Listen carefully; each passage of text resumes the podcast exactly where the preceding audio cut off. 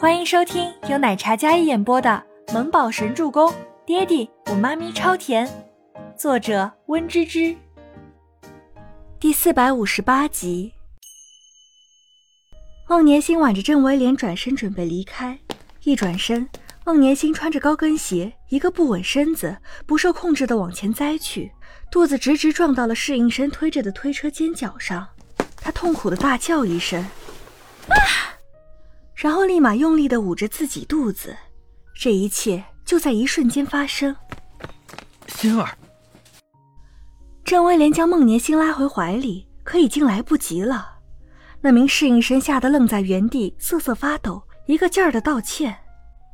孟年星疼得软到郑威廉的怀里，本身穿着红色中裙，只见一条血线沿着他的腿淌落。威廉，孩子。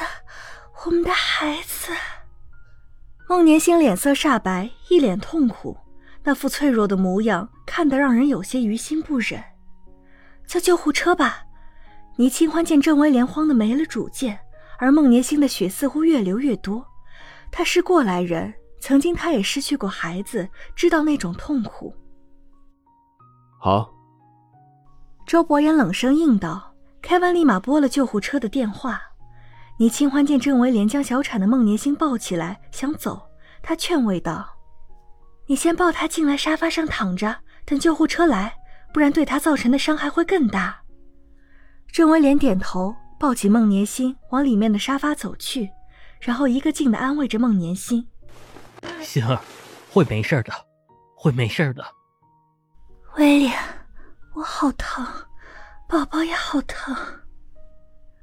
孟年星脆弱的像纸片一样，呢喃自语的声音听得大家都有些不是滋味儿。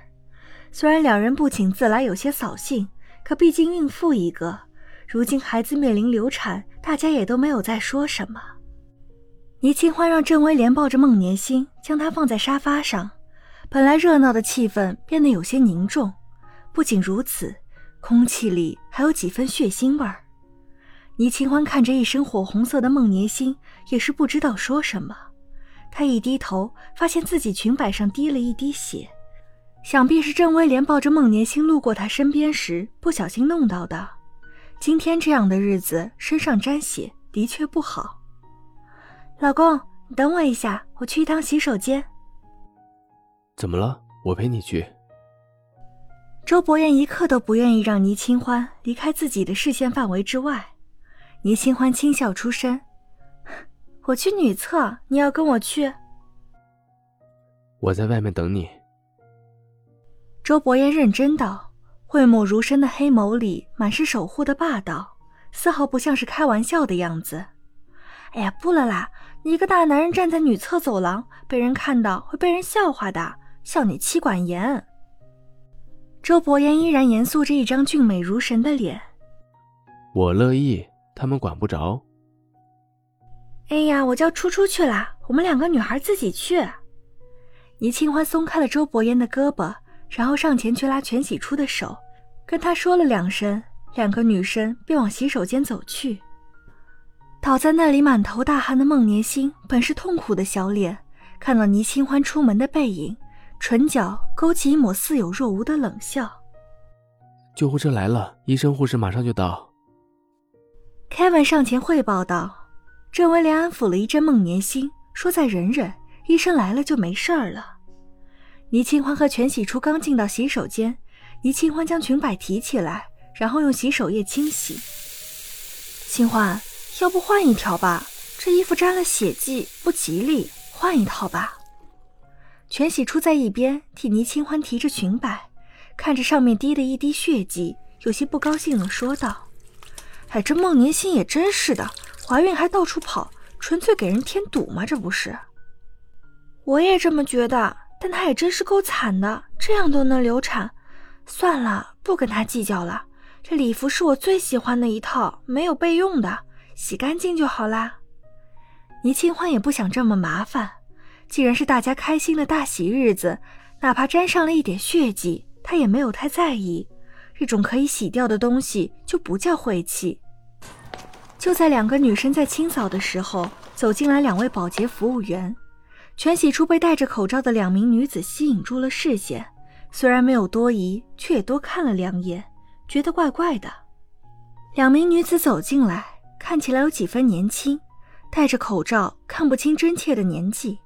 全喜初没在意，收回了视线。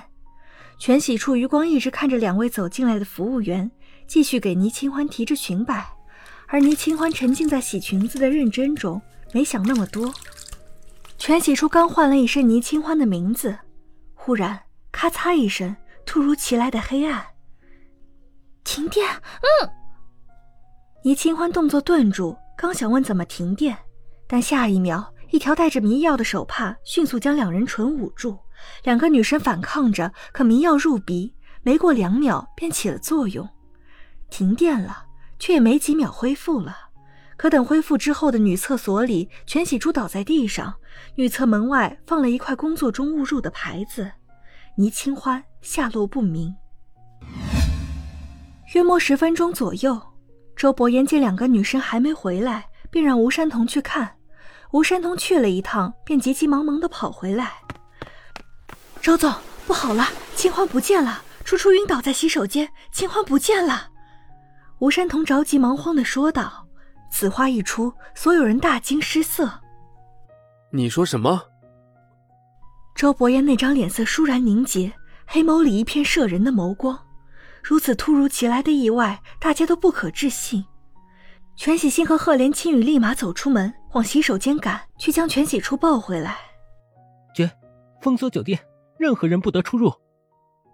静觉司立马丢下手里的单反，一改刚才的嬉皮笑脸，直接脚步生风一般冲出去，命人封锁酒店。爹爹。